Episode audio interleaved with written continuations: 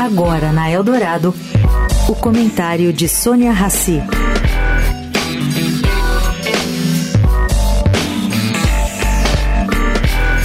Gente, não é só no Brasil onde filmes indicados ao Oscar podem sofrer interferência política interna. Vamos lá.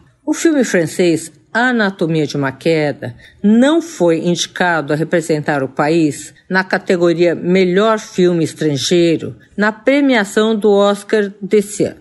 Apesar do público e dos críticos acharem que a produção merecia e teria grandes chances de ganhar. Bom, qual foi o motivo? A razão é simples. A diretora do filme, Justine Trist, criticou o presidente Emmanuel Macron publicamente e com isso, seu filme ficou de fora.